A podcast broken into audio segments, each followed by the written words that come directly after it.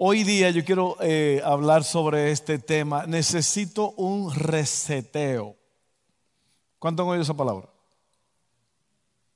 No, no, no, no. Otra vez voy a preguntar. ¿Cuántos de ustedes han oído la palabra resetear? Ahora sí, ahora ya estoy hablando a la gente que están oyendo. La palabra en inglés es reset, ¿ok? Es un reset y normalmente en español debería ser formalmente, es reinicio. Pero yo quería hacerlo un poco más divertido y decir, necesito un reseteo, ¿ok?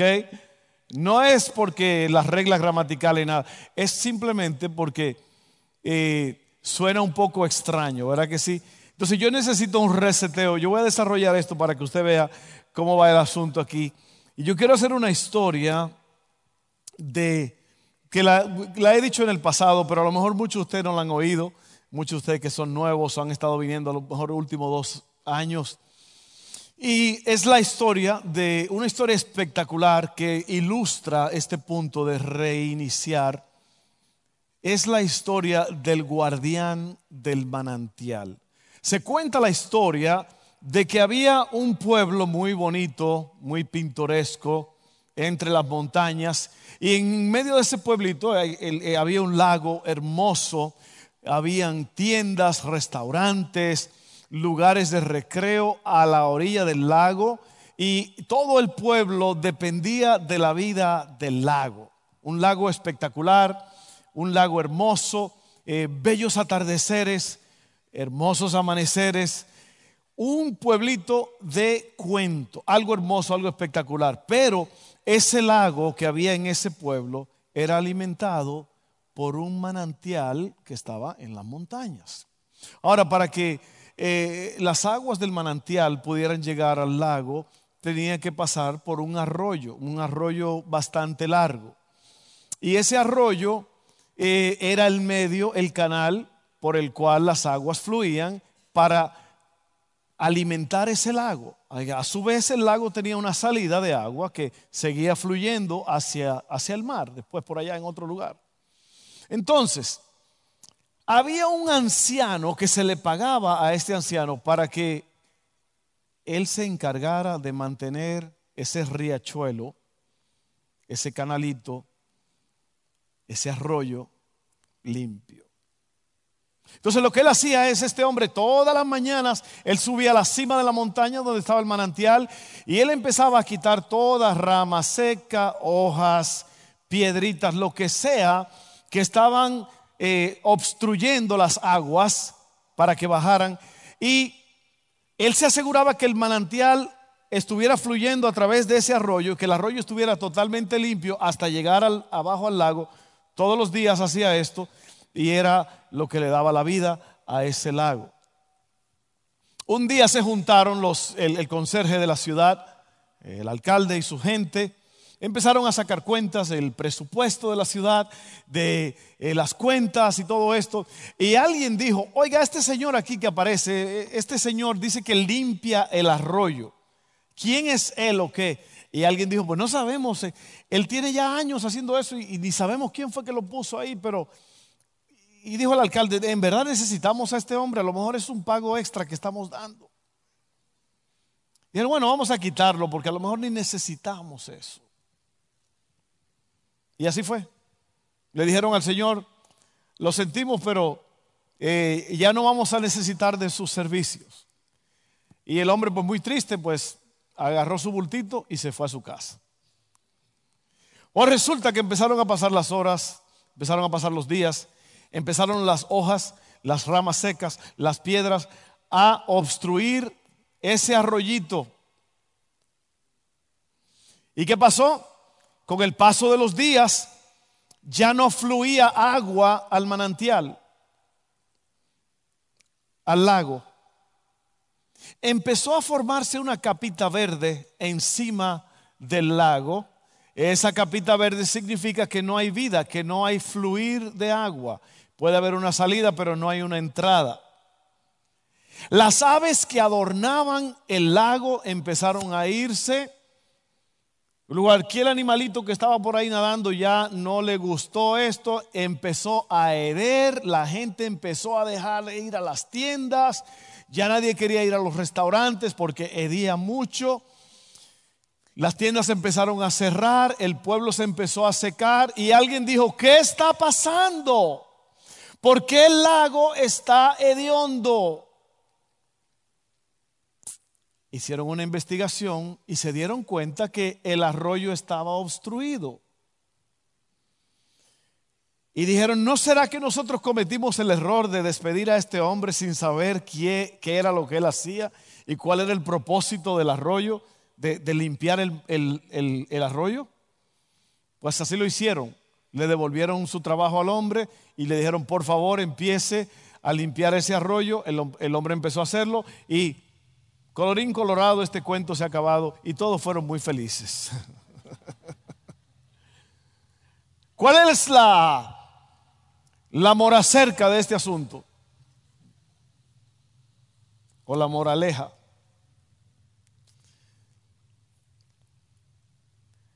Hay que mantener limpias las cosas que dan vida. Hay que mantener el arroyo limpio. Ese lago necesitaba un reinicio y había que empezar desde arriba a limpiarlo para que volviera el río fresco a fluir otra vez. La idea de un reinicio se basa en restaurar algo que ha dejado de trabajar o no puede funcionar correctamente. Oiga bien, en este tiempo de tabletas, teléfonos, computadoras, la palabra resetear o reiniciar se ha hecho muy popular porque son aparatos de electrónica que después de un cierto uso, se desprograman y empiezan a fallar, eh, se apagan, hacen cosas raras, los cálculos no salen, no te abre una aplicación, que esto y aquello. ¿Cuántos saben de lo que estoy hablando? Aquí casi nadie usa teléfonos inteligentes, ni, ni nada de computadoras, ni nada de eso, ¿verdad? Claro que sí, ustedes todo lo hacen. Entonces esa palabra se ha convertido eh, en una palabra muy popular. Incluso cuando tú llamas a la compañía, nada más te dicen de una vez, oh, you need a reset, necesitas reiniciarlo. Y usted lo hace todo el tiempo, yo lo hago todo el tiempo. Hay que reiniciarlo. Voy a decir por qué hay que reiniciar estos aparatos, es muy importante. Estos programas, e, estos, estos aparatos vienen con una programación.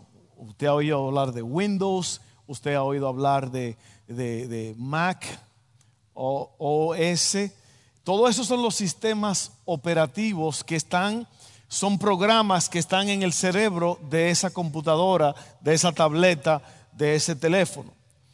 Y todo esto es electrónica. Entonces hay una programación ahí para que todo, cuando el programa inicie, empiece a, programar todo y a decirle a cada programa qué es lo que tiene que hacer. Entonces, la razón del reinicio es porque se desprograman estas cosas por muchas causas, porque son aparatos electrónicos que tienen su, su tiempo y tienen su cierta capacidad. A lo mejor usted está bajando muchos videos o, o tiene miles y miles de fotos. Algo pasa que se desprograma y hay que reiniciarlo. Y cuando usted reinicia, oiga bien, cuando usted reinicia una tableta, un teléfono, lo que hace es que usted está reprogramando. El aparato está empezando y se está programando está poniendo todo como va y otra vez usted puede entonces trabajar tranquilamente con su aparato. Entonces, eh, en, el, en el reinicio el sistema operativo comienza de nuevo.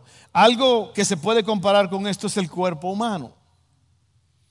El cuerpo humano necesita un reinicio, una reprogramación. ¿Sabe dónde ocurre eso? Cuando usted se acuesta en la noche y se duerme. Si usted es de, este, si usted es de los que se halaga y se alaba diciendo, yo solamente duermo cuatro horas, es todo lo que yo necesito, es muy probable que usted va a tener, van a tener que resetearlo pronto. Usted se va a desprogramar. ¿Por qué? Porque eh, esas no son cosas que uno las, las elige. Eso lo eligió Dios. Y yo he hablado de esto antes. El cuerpo humano necesita reiniciar cada noche. ¿Por qué? Porque cuando usted se acuesta, oiga bien lo que le voy a decir, es muy importante. Cuando usted se acuesta el cuerpo eh, va, eh, va por ciertas etapas. El sueño tiene varias etapas. Y es en una etapa ya avanzada, cuarta etapa del sueño, o sea, cuando usted cierra los ojos, ya usted empieza a dormitar, usted, yo, yo duro un ratito para dormirme. Mi esposa no ha pegado la oreja en la almohada todavía cuando ya está roncando. Eso es una capacidad espectacular que mucha gente tiene. Eso yo le digo que no tienen malicia, o se acuestan de una vez y se duermen. no, yo tampoco tengo malicia. Una, dos, tres nada más. Entonces, oiga bien lo que usted dice, muy, muy importante, muy importante. Cuando usted se acuesta, el cuerpo empieza a reprogramarse, las células empiezan a restaurarse. Y es en esa cuarta etapa, ya de, la cuarta a la quinta hora, cuando en verdad el cuerpo empieza a verdaderamente renovarse. Y ahí es que muchos de ustedes ya se están levantándose. Usted está matando el reinicio. Así que oígame bien lo que le voy a decir. Eso lo hizo Dios así. A ver, yo no tengo tiempo. Mida su tiempo. Yo no voy a hablar de eso, nada más quería tirar eso ahí. Esto, esto básicamente, este, el cuerpo, se reinicia, se reinicia durante el sueño y el descanso. Contrario a una máquina electrónica como una tableta o un teléfono, los seres humanos están compuestos de carne y hueso, intelecto, voluntad y emociones. Entonces usted ve más complicado. No es nada más apretar un botón, apagar un botón, apagar y reiniciar. El cuerpo humano es más complicado. Hay emociones, hay pensamientos. Hace el viernes yo estaba en mi casa, eh, yo había participado en la mañana en un evento del sheriff anual que ellos hacen cada año. El sheriff hace un evento muy especial que para mí es algo extraordinario. Eh, Ascension Sheriff. Eh, ellos hacen un, memorial de todas las personas, de los policías oficiales que murieron en la línea de fuego, que le dicen, en the line of fire. Okay? Y hacemos un memorial, hacen los disparos, los, los, seres queridos de esas personas están allí, los honramos, le damos una, una, comida especial. Y esto pasó este sábado, este viernes pasado. Y fueron 12 oficiales que murieron. Usted sabe que tres de ellos murieron el año pasado cuando se armó ese, ese gran problema en nuestra ciudad. Y varios en New Orleans, otros en diferentes lugares, pero 12 oficiales cayeron el año pasado y lo que va de principio de año. Y es un evento muy emocional, porque e, es un evento que te, te, hace recordar ciertas cosas. Y los oficiales que hacen este evento lo hacen de una forma tan especial. Ellos van marchando, toman una rosa y se la llevan al ser querido de esa persona, se arrodillan y todo eso es, es algo como que te conmueve, ¿no? Porque tú empiezas a pensar, wow, estas personas acaban de perder a su esposo, a su esposa, ya no van a regresar más. 12 personas. Y, yo me fui a mi casa pensando en todo eso, fue, fue, fue un, momento muy emocional para mí. Esa misma tarde yo estaba haciendo un, proyecto en el patio de mi casa, ya en la tarde, y yo oí un frenazo enfrente de mi casa. ¡Bam! Y ese impacto, uno se espanta. ¿Por qué será que los accidentes suenan tan fuertes? Yo no sé por qué, pero bueno. Y yo salí corriendo y yo entré a la casa primero para decirle a, Missy y, a, y, a, que estaban ahí que había habido un accidente. Eh, ellos son los, cada vez que hay un accidente de afuera. Hace unas, unos meses atrás hubo un accidente y yo no sabía hasta que me dijeron pasó algo allá afuera, era de noche. Y cuando yo salgo, eh, está con la, con la mujer herida en los, en las piernas. ¿eh? Ella está arrodillada en el piso con la mujer en las piernas, ministrándole, pasándole la mano. Y yo dije, no, esta gente son especiales para eso. Y yo voy, oiga, un accidente, un accidente pasó, un accidente. Cuando yo salgo y ellas están allá.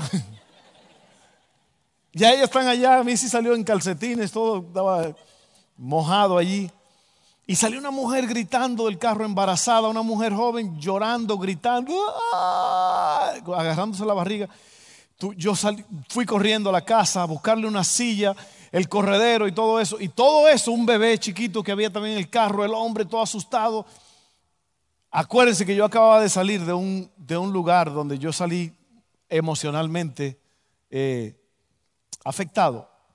No de mala forma, pero y después de eso, ese, accidente y todo eso, todo eso pasó un rato. Los policías duraron ahí como dos, tres horas.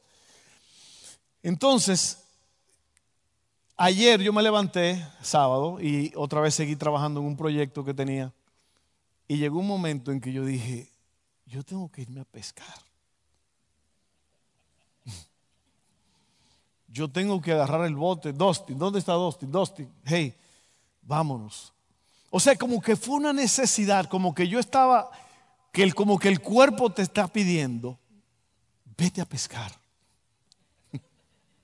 Y yo, pues, yo sabes que yo soy una persona obediente, yo. No, y fue algo, miren, cuando nosotros llegamos a ese lugar, es un río, se llama Blind River, río ciego. Está cerquitita aquí, a 10 minutos de Airline Highway. Si usted nunca ha ido, es muy bonito como familia, vaya. Ahí hay unos venaditos, unos chivos, unos jueguitos, bien bonito. Y ahí está el río grandísimo que usted puede pescar. Airline Highway yendo hacia New Orleans, pasa, la, eh, pasa el 10, usted sabe que el 10 cruza, por encima de... Digo todo esto porque le estoy diciendo de un lugar bonito para que usted vaya con su familia. Para que pueda hacer, como dijo Cantinflas, un piquinique allí afuera. Eh, y Llegamos allí, pusimos el, bote en el agua y nos fuimos. Oiga, el dos iba manejando y yo iba enfrente como el capitán del barco. Y yo iba gozando esa brisa. Yo, yo nada más iba como, gracias Señor. Yo miraba toda la naturaleza y yo decía, wow, esto es, esto es para la, la vida se hizo para esto. Qué bendición. Y nos paramos ahí por un lado y ahí estábamos en medio de la naturaleza una serpiente nadando así cerca de tu, eh, de tu barco. Cosas raras se ven, se oyen en, el bosque. De vez en cuando pasa un cocodrilo por ahí. Un lugar muy seguro, muy tranquilo. no, no, pero esa es la naturaleza. Yo digo todo esto para decirle que el cuerpo necesita un reinicio. Hay muchas personas aquí que no creen en eso. Aquí hay personas que usted cree que usted es una máquina de trabajo. Y déjeme decirle, para esas máquinas de trabajo hay un lugar que se llama Our Lady of the Lake. Cuando la gente explota, ahí es donde lo llevan. Amén. Anyway, vamos a seguir aquí. ¿Cómo podemos nosotros tener un reinicio? Cuando la vida se ha hecho difícil cuando parece que no estamos funcionando bien. ¿Le ha pasado a usted que usted está exhausto?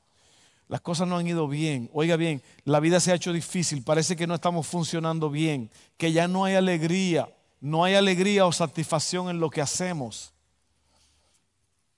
Y, si usted no sabe para dónde va, si usted no tiene una visión fresca del futuro, si usted nada más se levanta como un robot cada mañana y usted va a trabajar y eso es lo, que, lo único que la vida es para usted, usted no está viviendo. Usted tiene que tener un plan, un propósito de vida. Usted, cuando usted se levanta en la mañana, usted tiene que pensar que Dios lo puso en esta tierra para algo grande.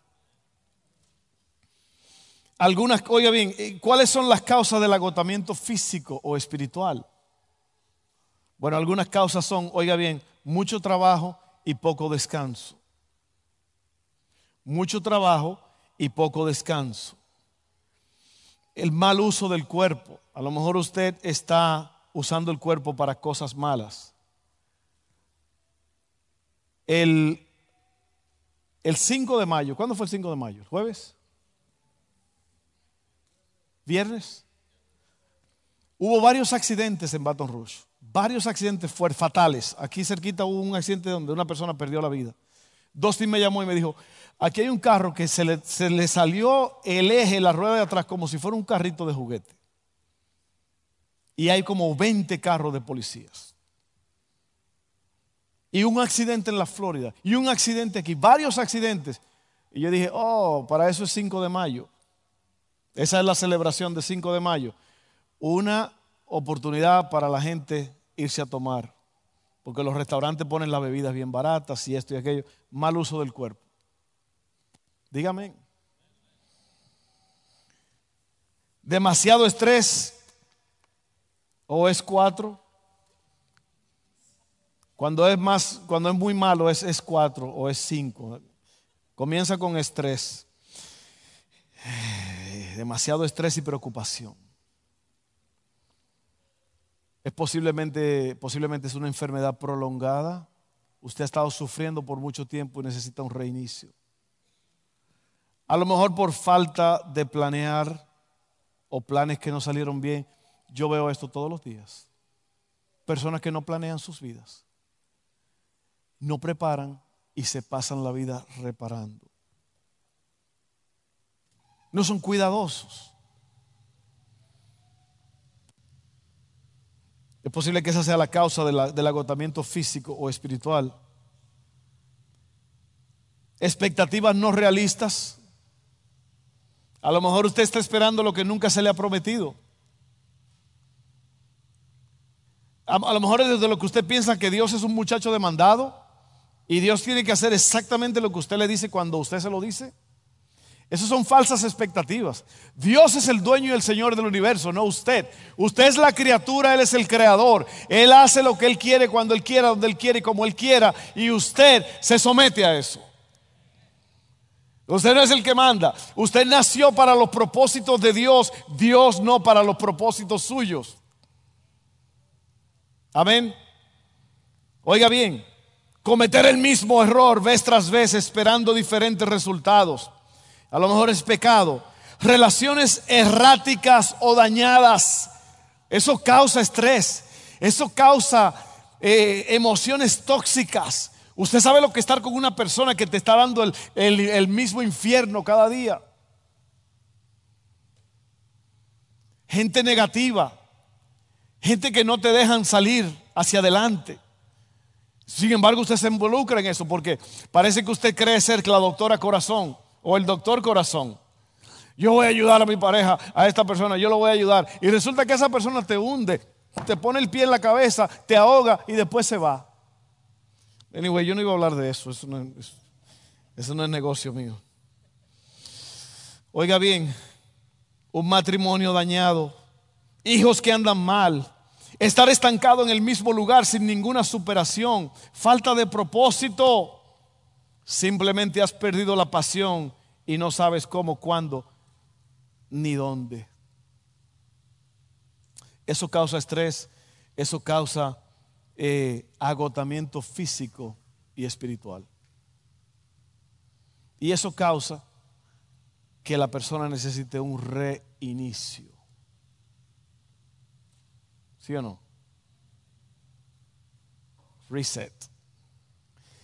Oiga bien lo que dice Isaías 40, 26 al 31. Esto es muy importante. Yo creo que esto es extremadamente importante. Dice, levanten la mirada a los cielos. ¿Quién creó todas las estrellas? Él las hace salir como un ejército una tras otra y llama a cada una por su nombre. A causa de su gran poder y su incomparable fuerza, no se pierde ni una de ellas. Oh Jacob, o ponle tu nombre ahí oh Dranac, oh Carlos, oh César, oh Vicente, oh Juana, oh Francisca, oh Fernando. ¿Cómo puedes decir que el Señor no ve tus dificultades? Oh Fernando, ¿cómo puedes decir que Dios no toma en cuenta tus derechos? ¿Acaso nunca has oído? ¿Nunca han entendido? El Señor es el Dios eterno el creador de toda la tierra, Él nunca se debilita ni se cansa. Nadie puede medir la profundidad de su entendimiento. Él da poder a los indefensos y fortaleza a los débiles. Hasta los jóvenes se debilitan y se cansan, y los hombres jóvenes caen exhaustos. En cambio, los que confían en el Señor encontrarán nuevas fuerzas volarán alto como con alas de águila, correrán y no se cansarán, caminarán y no desmayarán. La diferencia, un grupo confía en Dios, otro grupo está perdiendo el tiempo. ¿Se dio cuenta quiénes son los que vuelan como águilas? Los que vencen, los que no se cansan, los que caminan y no se desmayan, los que confían en Dios. Y ahí es donde la mayoría de nosotros fallamos. No confiamos en Dios, confiamos en el brazo fuerte. Confiamos en el trabajito. Mire, a usted le da un flu raro de esos. O un carro le pega. El trabajito se fue a pique. Usted está confiando en esto, en aquello. Usted está muy equivocado si usted está confiando en esas cositas. Usted tiene que confiar en Dios. Porque todas esas cosas pueden fallar. ¿Usted sabe cuántas personas hoy no fueron a trabajar o no van a ir ya jamás porque están totalmente inválidos o minusválidos por un accidente, por una enfermedad? Es bueno confiar en Dios todo el tiempo. Oiga bien, en las buenas y en las malas hay que confiar en Dios.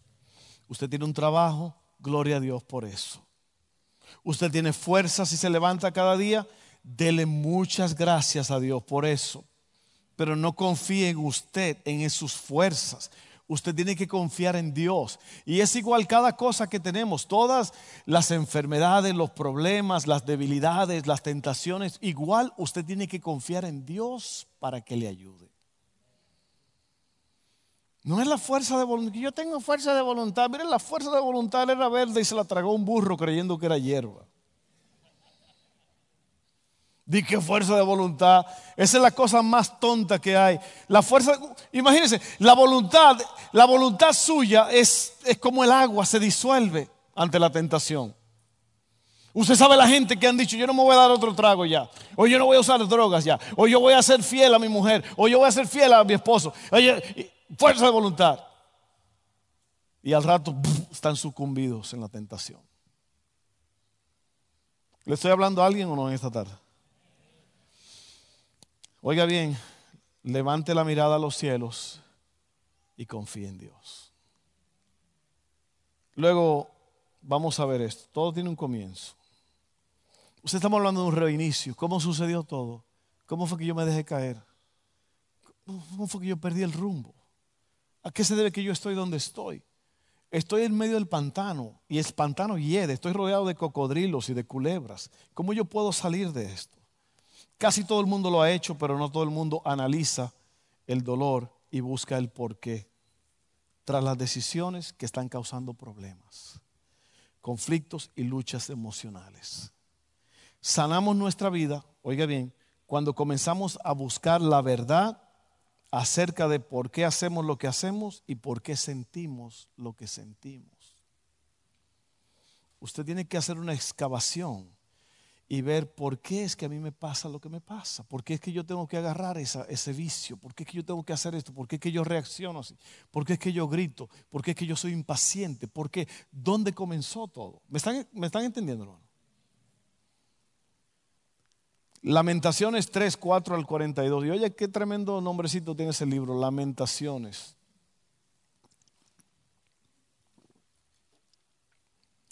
Dice, en cambio, probemos y examinemos nuestros caminos y volvamos al Señor. Levantémonos nuestro corazón y nuestras manos al Dios del cielo y digamos, hemos pecado y nos hemos revelado y no nos has perdonado. Pero no vamos al pasado para lamentarlo, sino para aprender de él. ¿Sí o no? Así que todo tiene un comienzo. ¿Por qué usted necesita un reinicio hoy? ¿Por qué usted está agotado? ¿Por qué está medio semidestruido? ¿Por qué está tirado a la orilla del camino? ¿Por qué está enfermo? ¿Por qué no se levanta? Yo recuerdo un tiempo atrás, hace, no sé, más de un año, Dustin comenzó a trabajar con un hombre muy, muy duro, un hombre muy duro, en la ciudad se conoce como un hombre muy duro. Y, y resulta que Dustin empezó a trabajar, era el asistente personal de este hombre. Y yo, Dustin todavía no manejaba en ese tiempo, so yo tenía que llevarlo todos los días. Yo me levantaba a las cinco y media y eh, yo lo llevaba en la mañana. Y ya cuando yo regresaba a la casa ya no me podía dormir. Y yo recuerdo que eso pasó como por un mes, dándole duro, levantándome temprano y, y acostándome a lo mejor tarde, no sé. un día los muchachos estaban en mi casa haciendo ayudándome con el baño, Alex y Rudy, y yo recuerdo que yo no me pude levantar. Yo traté de levantarme de la cama y no pude. Y no por más que quise, no pude levantarme. ¿A usted le ha pasado algo así? Usted está derribado, está como medio destruido, pero es porque hubo una causa. Eso no sucede así por, por hubo una causa. Demasiado pocas horas dormidas. Oiga bien eso, demasiado pocas horas. Oiga qué gramática esa más.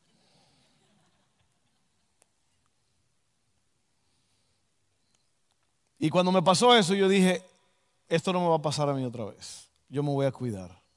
Así que todo tiene un comienzo. Ahora miren estos puntitos que yo voy a, y yo voy a darle la gloria a Dios con esto, porque el que te puede ayudar a hacer un reinicio es Dios.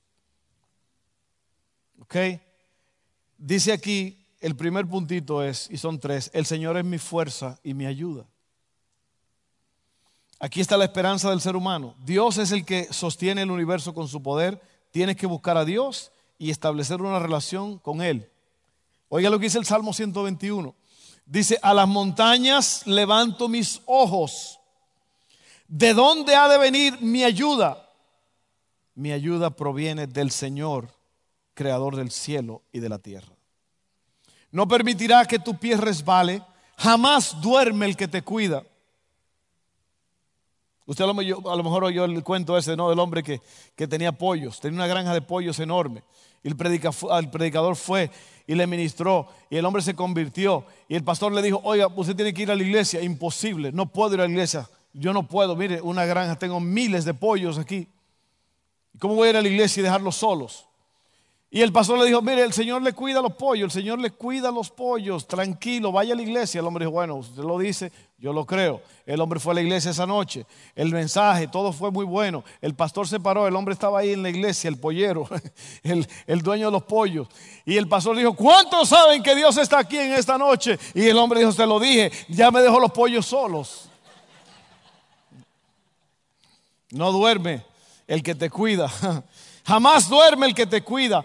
Jamás duerme ni se adormece el que cuida de Fernando, de Israel. El Señor es quien te cuida. El Señor es tu sombra protectora. De día el sol no te hará daño ni la luna de noche. El Señor te protegerá de todo mal. Protegerá tu vida. El Señor te cuidará en el hogar y en el camino desde ahora y para siempre. ¿Qué, qué promesota esa, hombre? Oiga bien, aférrese a esa promesa. Deje el miedo a un lado. Deje la inseguridad a un lado. Deje la locura a un lado y confíe en Dios plenamente. Número dos, el Señor es mi guía. No solamente es mi fuerza y mi ayuda, pero Él es mi guía. El Salmo 27, 11, 14 dice, Señor, muéstrame tu camino, guíame por el buen camino a causa de mis enemigos no me entregues a su voluntad, pues se han levantado contra mí testigos falsos y violentos. Pero yo estoy convencido de que llegaré a ver la bondad del Señor a lo largo de esta vida. Ten confianza en el Señor, ten valor, no te desanimes. Sí, ten confianza en el Señor.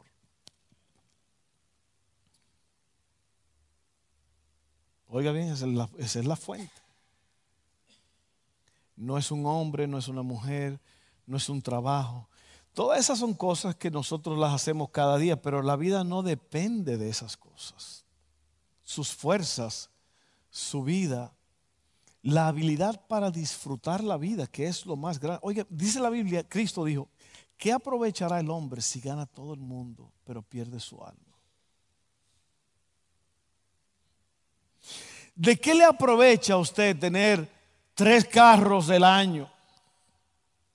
Usar tenis Nike de lo que valen 130 dólares. Dormir en una cama hecha de plumas de ángeles. Comer caviar. Usted sabe lo que es caviar. El caviar es huevos de pescados. Y es según la comida más exótica que hay. Oiga bien, ¿de qué te aprovecha matarte trabajando para tener más cosas, más juguetes? La Biblia dice que estemos contentos con lo que tenemos. Pastor, eso es conformismo. Yo le digo una cosa, miren, en esta nueva era de donde todo el mundo vende un producto y todo el mundo es ahora, eh, y no hay nada mal con eso. Ahora todo el mundo es entrepreneur. Todo el mundo es emprendedor ahora. Todo el mundo vende algo y tienen estas reuniones y todo es un tipo de, de ¿cómo se llama? Como dándole ánimo a la gente. Y, tú, tú, naciste para ser rico. Y éntrale. Y Dios te va a dar mansiones. O, dicen, usan a Dios mucho en esto. Y ahí está la gente matándose, trabajando como locos y no reciben nada. ¿Por qué? Porque déjeme decirle algo muy importante. El secreto de la vida no es ser rico. Incluso la Biblia dice que el deseo de ser rico lo que es es un lazo que te lleva al abismo. No hay nada mal en querer ganar dinero y todo eso, pero déjenme decir una cosa, tengan mucho cuidado, porque hay, personas que se están secando espiritualmente, están perdiendo todo lo que tienen por causa del dinero. Y yo prefiero, yo siempre he dicho esto, yo siempre he dicho esto, yo prefiero estar contento con mi familia comiendo tortillitas y frijolitos que estar con la familia separada comiendo filete. ¿Sí o no? Así que resetee su mente. Número tres y último punto, renuévate cada día. Secreto del reinicio. La renovación consiste en tener una visión fresca de tu propósito. La renovación consiste en recordarte a ti mismo para qué existes y que solamente Dios puede ayudarte a desarrollar ese propósito. Quiero volver a decir esto de los entrepreneurs, los emprendedores y todo eso. Si usted Dios lo llamó a eso, hágalo, está bien. No hay nada mal en eso. mucha gente dice, el pastor está en contra de eso. No, al contrario. Venda mucho y regáleme una ofrenda. Venda mucho. Venda mucho y invíteme a comer. Venda mucho y cómpreme un carro. Pero no pierda la salvación y su alegría. Amén. Oiga bien, oiga bien, oiga bien. Sin la ayuda del Espíritu Santo, esto no se puede.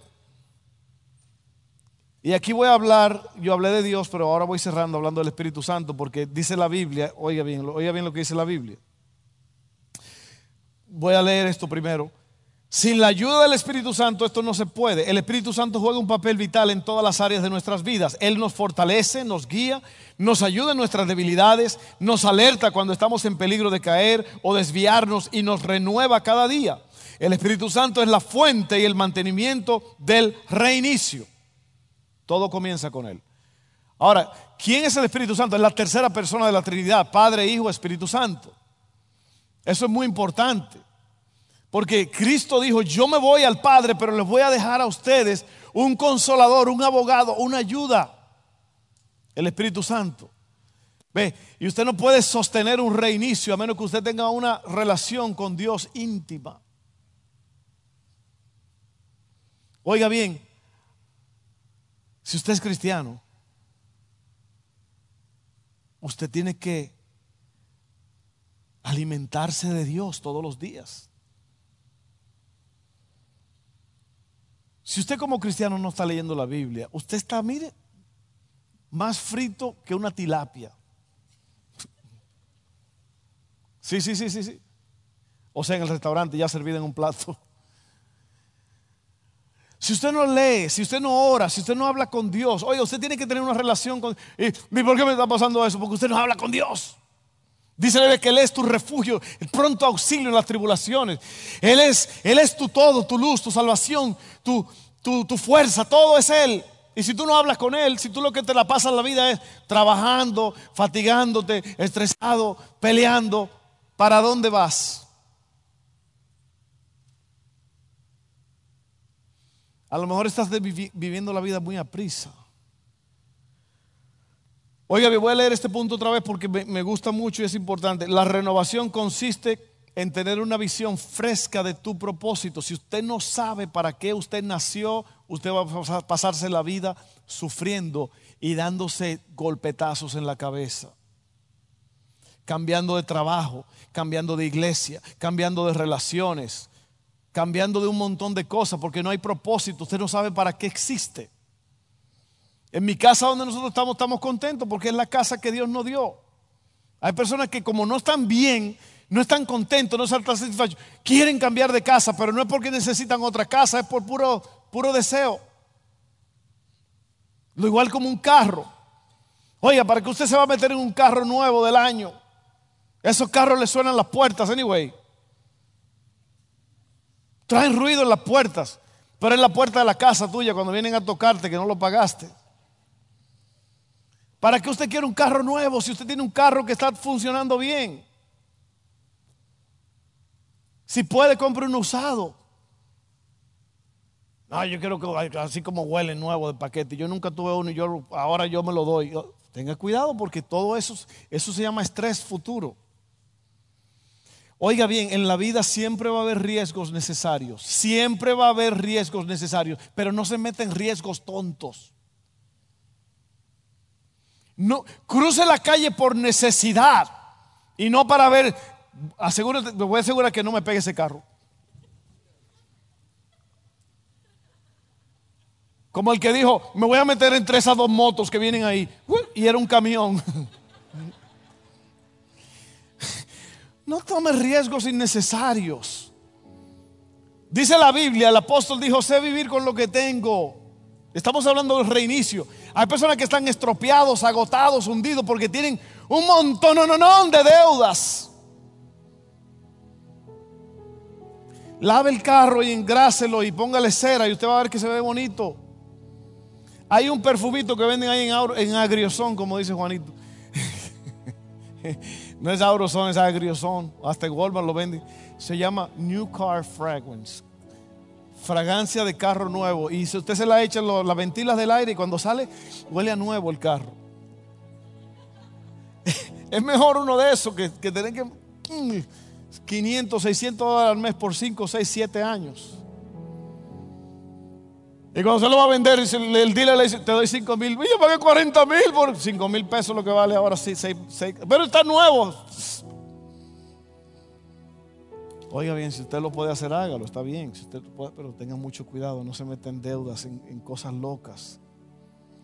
Juan 16, 12 al 15 dice así y terminamos aquí. Me queda aún mucho más que quisiera decirles, pero en este momento no puedo soportarlo, no pueden soportarlo. Cuando venga el Espíritu de verdad, Él los guiará toda la verdad. Él no hablará por su propia cuenta, sino que les dirá lo que ha oído y les contará lo que sucederá en el futuro. Me glorificará porque les contará todo lo que reciba de mí. Todo lo que pertenece al Padre es mío. Por eso dije, el Espíritu le dirá todo lo que reciba de mí.